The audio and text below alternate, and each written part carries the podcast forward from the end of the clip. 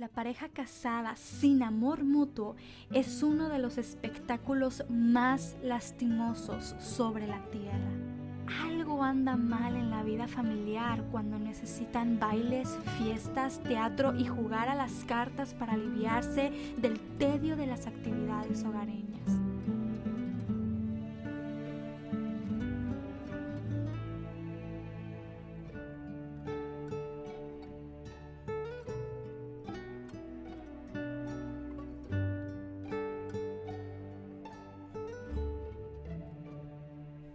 Palabras de John Angel James en su reconocido artículo Deberes mutuos de esposos y esposas. El matrimonio es el fundamento de la vida de hogar. Es una institución de Dios. Como tema general, nunca puede dársele demasiada atención, ni se puede encarar con demasiada prudencia y atención. Mi primer objetivo será exponer los deberes que el esposo y la esposa tienen en común. En primer lugar, el amor. El primero que mencionaré es el amor, la base de todos los demás. Cuando esto falta, el matrimonio se degrada inmediatamente, convirtiéndose en algo brutal y sórdido. Este deber que enunciado especialmente como del esposo es igualmente de la esposa. Tiene que ser mutuo o no habrá felicidad. No la hay para el que no ama porque es atroz la idea de estar encadenado para toda la vida a un individuo por quien no tenemos ningún afecto estar en la compañía casi constante de una persona que nos causa repulsión, pero aún así a la que tenemos que mantenernos unidos por un lazo que impide toda separación y escapatoria.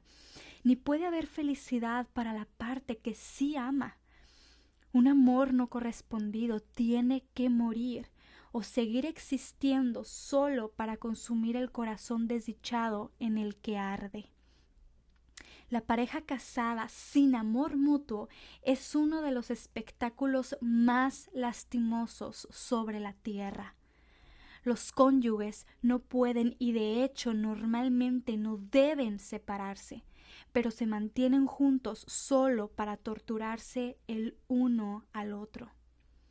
No obstante, cumplen un propósito importante en la historia de la humanidad ser un faro para todos los solteros, a fin de advertirles contra el pecado y la necesidad de formar esta unión sobre cualquier otra base que no sea un amor puro y mutuo, y para exhortar a todos los casados que cuiden su cariño mutuo y que no dejen que nada apague la llama sagrada como la unión debe ser formada sobre la base del amor, también hay que tener mucho cuidado, especialmente en las primeras etapas, que no aparezca nada que desestabilice o debilite la unión. Sea cual sea lo que sepan de los gustos y los hábitos uno del otro antes de casarse no son ni tan exactos, ni tan amplios, ni tan impresionantes como los que llegarán a conocer al vivir juntos. Y es de enorme importancia que cuando por primera vez se notan pequeños defectos y fallas y diferencias triviales, no dejen que produzcan una impresión desfavorable. Si quieren preservar el amor, asegúrense de aprender con la mayor exactitud los gustos y desagrados el uno del otro y esforzarse por abstenerse de lo que sea fastidioso para el otro, por más pequeño que sea. Si quieren preservar el amor, eviten con cuidado hacer repetidamente la distinción entre lo que es mío y lo que es tuyo, porque esto ha sido la causa de todas las leyes, todas las demandas judiciales y todas las guerras en el mundo. En segundo lugar, el respeto mutuo. El respeto mutuo es un deber de la vida matrimonial, porque, aunque como luego consideraremos, A la mujer le corresponde ser respetuosa, al esposo también le corresponde serlo. Como es difícil respetar a los que no lo merecen por ninguna otra razón que por una posición superior o una relación común, es de inmensa importancia demostrar el uno ante el otro una conducta que merece respeto y lo demanda. La estima moral es uno de los apoyos más firmes y guardias más fuertes del amor y comportarse excelentemente no puede menos que producir dicha estima. Los cónyuges se conocen mejor el uno al otro en este sentido que lo que son conocidos por el mundo o aún por sus propios sirvientes e hijos. Lo íntimo de tal relación expone motivaciones y todo el anterior carácter de cada uno, de modo que se conocen mejor el uno al otro de lo que se conocen a sí mismos. Por lo tanto, si quieren respeto, tienen que ser dignos de respeto. El amor cubre una multitud de faltas, es cierto, pero no hay que confiar demasiado en la credulidad y la ceguera del afecto llega a un punto en el que aún el amor no puede ser ciego ante la seriedad de una acción culpable. Cada parte de una conducta pecaminosa cuya incorrección es indiscutible tiende a rebajar la estima mutua y a quitar la protección del afecto.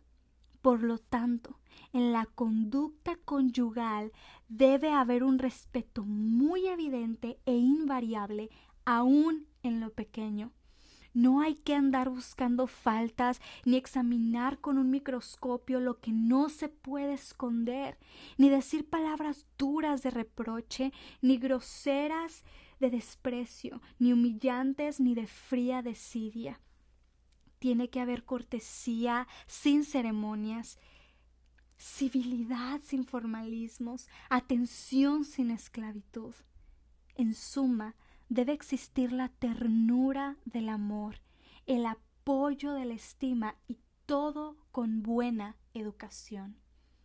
Además, hay que mantener un respeto mutuo delante de los demás es muy incorrecto que cualquiera de los dos haga algo, diga una palabra, de una mirada que aún remotamente pueda rebajar al otro en público. En tercer lugar, el deseo mutuo. El deseo mutuo de estar en la compañía el uno del otro es un deber común del esposo y de la esposa. Están unidos para ser compañeros, para vivir juntos, para caminar juntos, para hablar juntos. Observa primera de Pedro capítulo 3 y verso 7. La Biblia manda al esposo que viva con la esposa sabiamente William J. dijo que esto significa recibir. Es lo opuesto a ausentarse o tener carta blanca para irse a donde quiera. Es absurdo que se casen los que no piensan vivir juntos. Los que ya están casados no deben ausentarse de casa cuando no es necesario.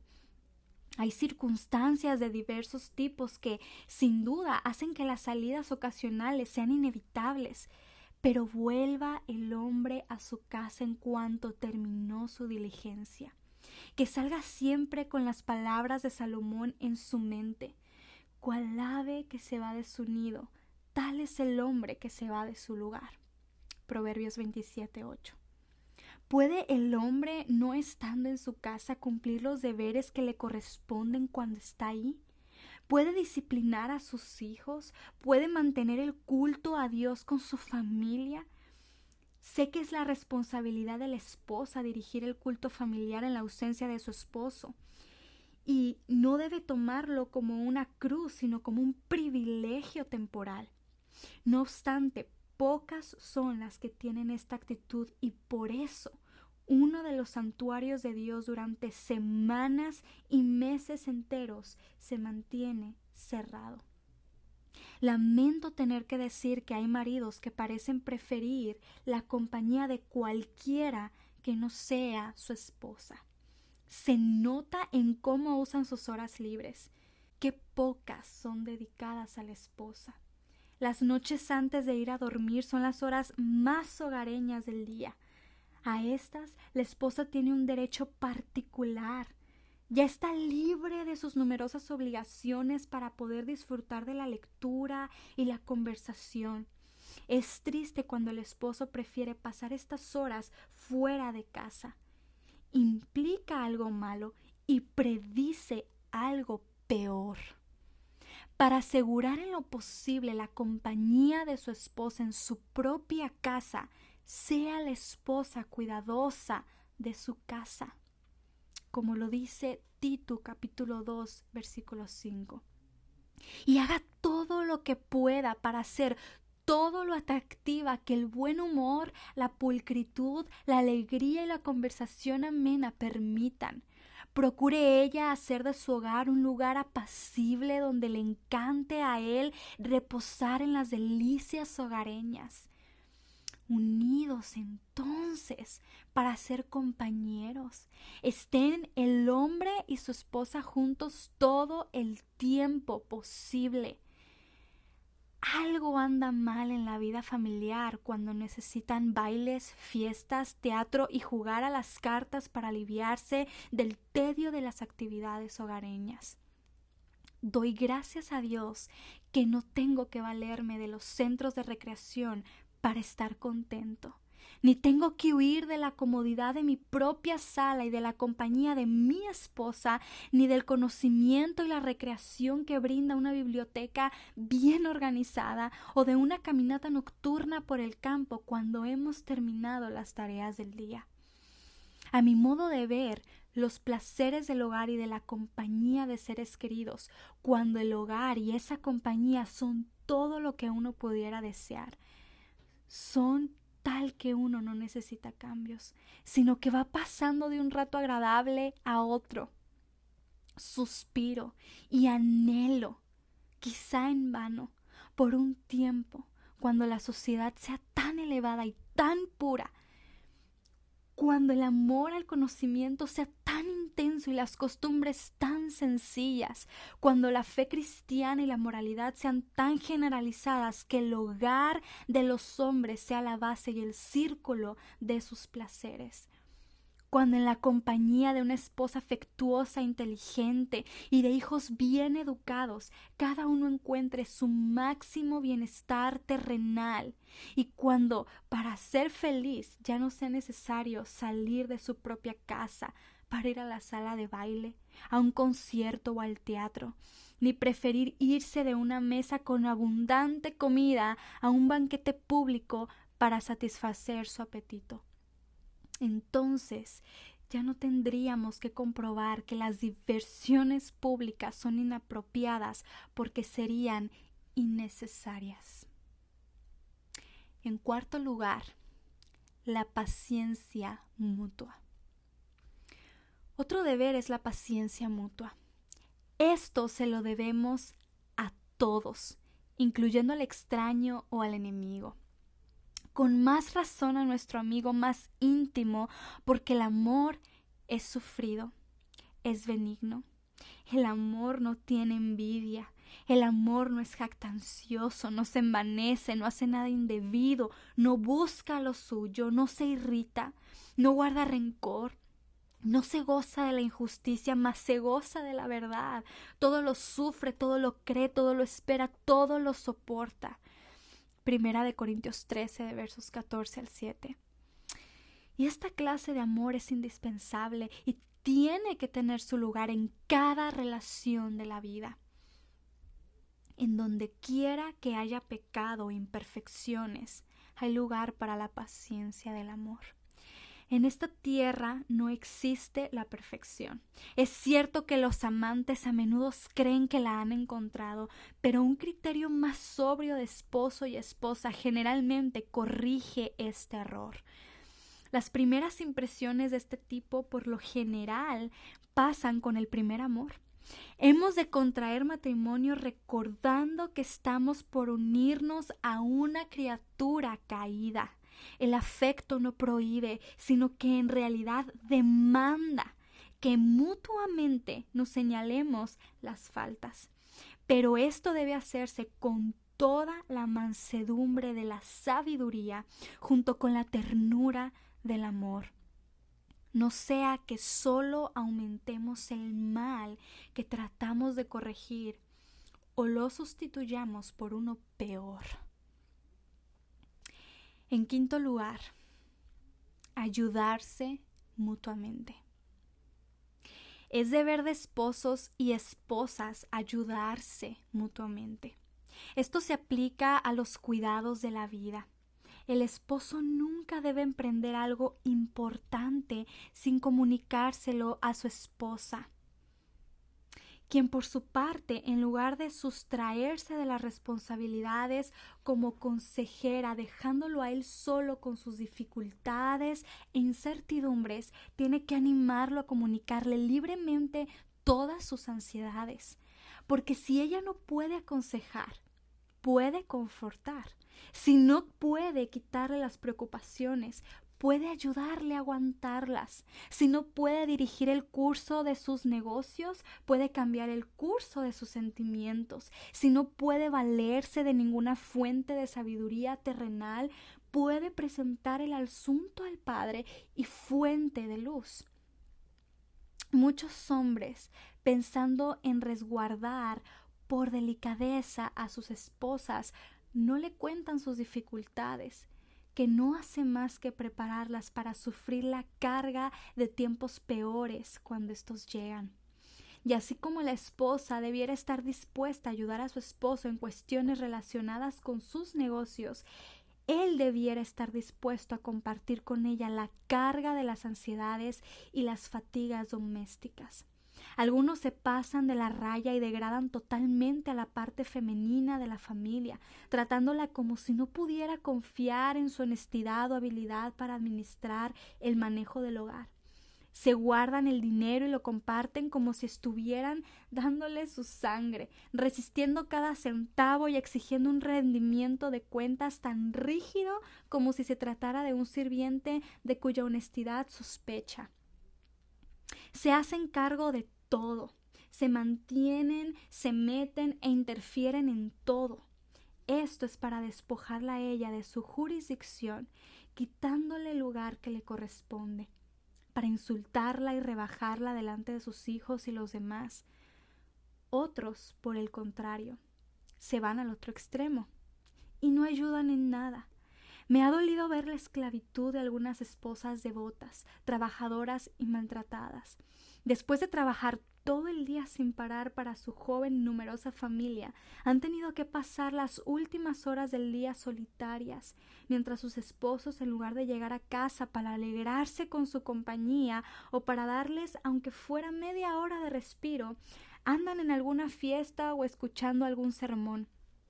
Y después estas desafortunadas mujeres han tenido que despertar y quedarse en vela toda la noche para cuidar a un hijo que está enfermo o inquieto, mientras que el hombre al que aceptaron como compañero en las buenas y en las malas duerme a su lado, negándose a sacrificar aunque sea una hora de descanso, para darles un poco de reposo a sus esposas agotadas.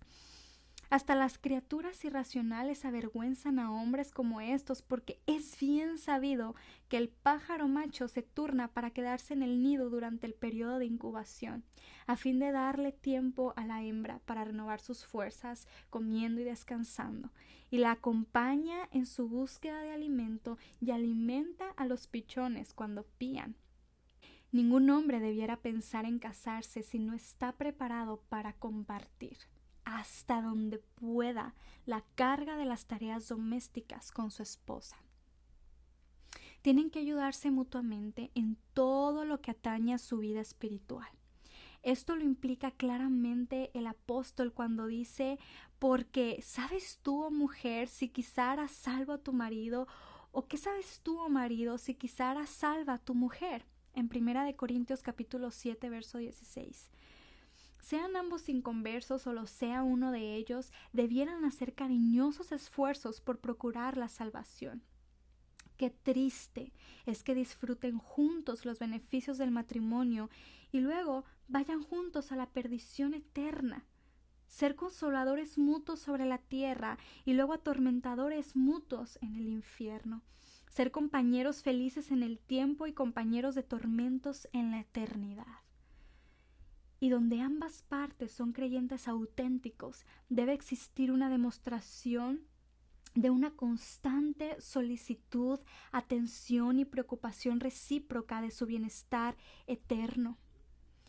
Conversan juntos como debieran sobre los grandes temas de la redención en Cristo y la salvación prestan atención el estado de ánimo, los obstáculos, problemas y descensos en la devoción de su pareja a fin de poder aplicar remedios adecuados. Se exhortan el uno al otro diariamente, no sea que se endurezcan por lo engañoso del pecado. Ponen en práctica su fidelidad sin tratar de encontrar faltas y elogian sin adular se alientan el uno al otro a participar de los medios públicos de gracia más edificantes y recomiendan la lectura de libros que encuentran beneficiosos para sí mismos. Son mutuamente transparentes acerca de lo que piensan sobre el tema de su fe personal y sus inquietudes, sus alegrías, sus temores, sus tristezas. Wow. ¿Quién no tiene que avergonzarse de sus descuidos en estos aspectos? Aún así, tal negligencia es tanto criminal como usual. Huimos de la ira que vendrá y no obstante no hacemos todo lo que podemos para ayudarnos el uno al otro en la huida. Contender lado a lado por la corona de gloria, el honor, la inmortalidad y vida eterna. Y no obstante, no hacer todo lo que podemos para asegurar el éxito mutuo. ¿Es esto amor? ¿Es esta la ternura del cariño conyugal? Esta ayuda mutua ha de incluir también todas las costumbres relacionadas con el orden, la disciplina y devoción domésticos. Al esposo le corresponde dirigir sus meditaciones y controlar sus temperamentos, pero en todo lo que se relaciona a estos aspectos importantes, la esposa tiene que ser de un solo sentir con él. En estas cuestiones tienen que trabajar juntos, ninguno de los dos dejando que el otro sea el único que se esfuerza y mucho menos oponerse o boicotear lo que se está tratando de lograr. No existe una escena más hermosa sobre la tierra que la de una pareja devota usando su influencia mutua y las horas juntos para alentarse el uno al otro a realizar actos de misericordia y benevolencia piadosa. Ni siquiera Adán y Eva, llenos de inocencia, presentaban ante los ojos de los ángeles un espectáculo más interesante que éste mientras trabajaban en el paraíso levantando las enredaderas o cuidando de las rocas de ese jardín santo. Y en sexto lugar, solidaridad mutua. Requiere solidaridad mutua. Una enfermedad puede requerir solidaridad y las mujeres por naturaleza parecen tener la inclinación a enfermarse. Oh mujer, un ángel ministrador eres tú si pudiéramos arreglarnos sin ella y ser felices cuando gozamos de buena salud. ¿Qué somos sin la paciencia y la ayuda tierna de ella cuando estamos enfermos? ¿Podemos, como puede la mujer, acomodar la almohada sobre la cual el hombre enfermo apoya su cabeza? No, no podemos administrar las medicinas y los alimentos como puede ella. Hay una suavidad en su toque, una delicadeza en sus pasos, una habilidad en las cosas que arregla, una compasión en su mirada que quisiéramos tener. Tampoco es esta solidaridad un deber exclusivo de la esposa, sino que lo es de igual grado del esposo. Es cierto que éste no puede brindarle a ella las mismas ayudas que ella a él, pero sí puede hacer mucho. Y lo que puede hacer, debe hacerlo. Maridos, les insto a hacer uso de toda la habilidad y ternura del amor para bien de sus esposas si se encuentran débiles y enfermas. Estén junto a su lecho, hablen con ellas, oren con ellas, esperen con ellas. En todas sus aflicciones, súfranlas ustedes también.